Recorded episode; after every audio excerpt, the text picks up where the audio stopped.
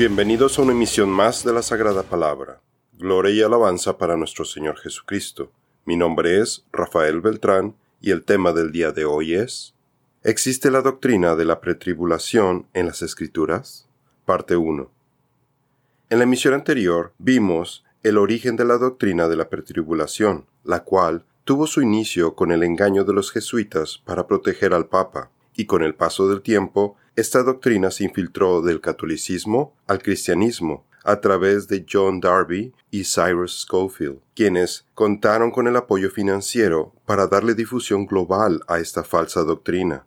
Y gracias a este engaño, el tema profético de la segunda venida de Jesucristo ha estado lleno de confusión y causando muchas divisiones en la Iglesia. Por esta razón, consideramos de suma importancia tocar este tema, sobre todo por los eventos que están actualmente ocurriendo alrededor del mundo, para que nuestros lectores se cercioren por sí mismos y corroboren lo que realmente nos están diciendo las Escrituras, que seamos como los de Berea, y no simplemente tomar como ciertas doctrinas creadas por hombres ni por ángeles caídos, como esta de la pretribulación que al analizarla detenidamente encontramos que no tiene sustento bíblico y que al contrario tiene una agenda que va en oposición al plan de salvación de Dios. Vemos que esta doctrina ha sido perpetuada al ser repetida de un pastor a otro, sin corroborarla. Me temo que yo creí estas mentiras por años pero agradezco a Dios que me permitió ver mi error y con esta serie de artículos quiero compartirles lo que he encontrado hasta el momento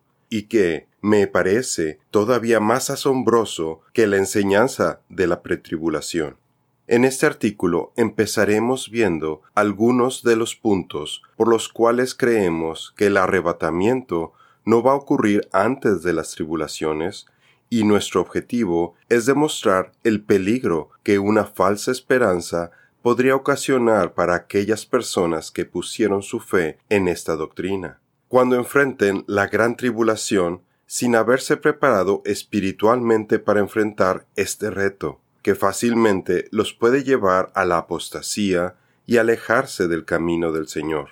La confusión que existe sobre los temas proféticos es la principal causa por la cual ciertos pastores no tocan el tema de la segunda venida de Jesucristo, dejando a sus miembros como presa fácil de los engaños del enemigo. Pero como el apóstol Pablo nos explica acerca de uno de los deberes de la vida cristiana, es que tenemos que estudiar las profecías en las escrituras, para poder ser capaces de discernir correctamente la verdad de la mentira y retener solo las buenas doctrinas.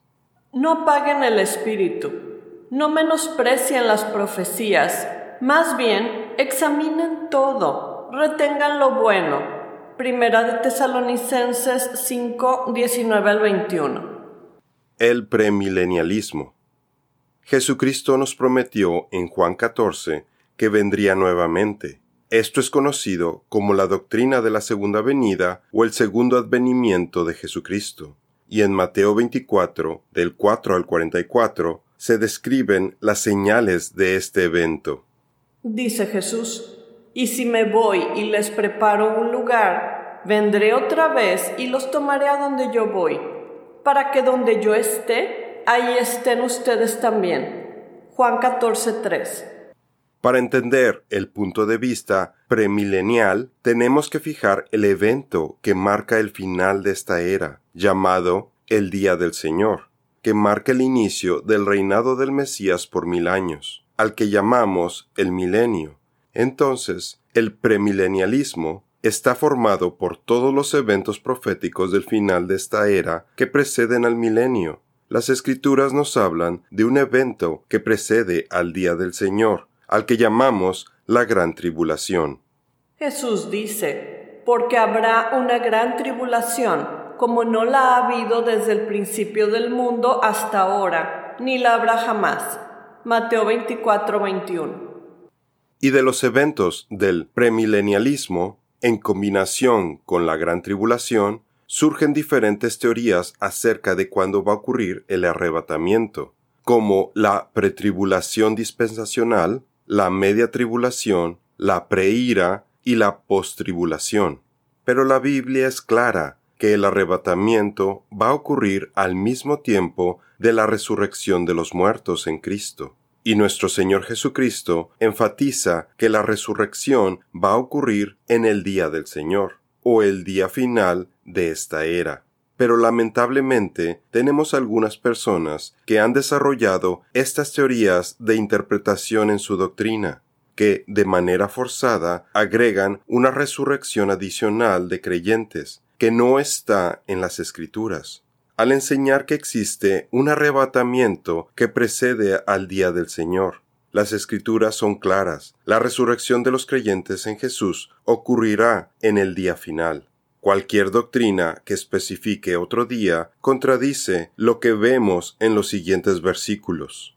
Jesús dice, y esta es la voluntad del que me envió, que de todo lo que Él me ha dado yo no pierda nada sino que lo resucite en el día final, porque esta es la voluntad de mi Padre, que todo aquel que ve al Hijo y cree en Él tenga vida eterna, y yo mismo lo resucitaré en el día final. Juan 6, 39 al 40. Jesús dice, Nadie puede venir a mí si no lo trae el Padre que me envió, y yo lo resucitaré en el día final.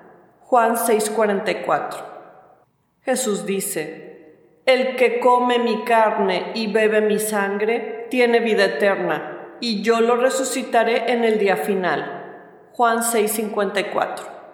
La segunda venida de Jesucristo, el día del Señor, la primera resurrección y el arrebatamiento son eventos simultáneos, y se describen en Apocalipsis 20 del 1 al 6, en donde se especifica que la primera resurrección tiene lugar después de la gran tribulación y da comienzo al reino del milenio de Cristo aquí en la tierra.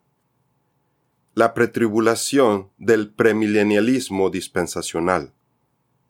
Este punto de vista está apoyado por la doctrina del dispensacionalismo, y su largo nombre parece hacerlo más creíble teológicamente. Pero para simplificar las cosas, a partir de ahora llamaremos a esta doctrina solamente pretribulación, que es la teoría de que la Iglesia va a escapar del anticristo a través del rapto que ocurre antes de que inicien las tribulaciones descritas en el libro de Apocalipsis. Esta doctrina es un concepto relativamente nuevo, que se ha difundido en los últimos 190 años, como vimos en nuestra emisión anterior.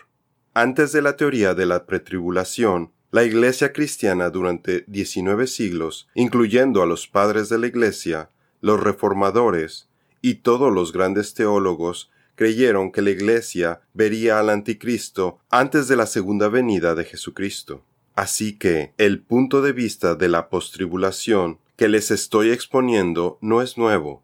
Creo que es importante que entendamos esto, porque hemos estado escuchando solo el punto de vista de una enseñanza que está completamente en desacuerdo con Mateo 24, Segunda de Tesalonicenses 1 y 2, Apocalipsis 20, y queremos que evalúe usted mismo lo que la palabra de Dios dice. Lo que haremos es mostrarle otro punto de vista, y usted decidirá, con ayuda del Espíritu Santo, quien le provee entendimiento, consejo y sabiduría, cuál es la verdad en las profecías de la segunda venida de Jesucristo, y no se ha engañado por los programas de Satanás.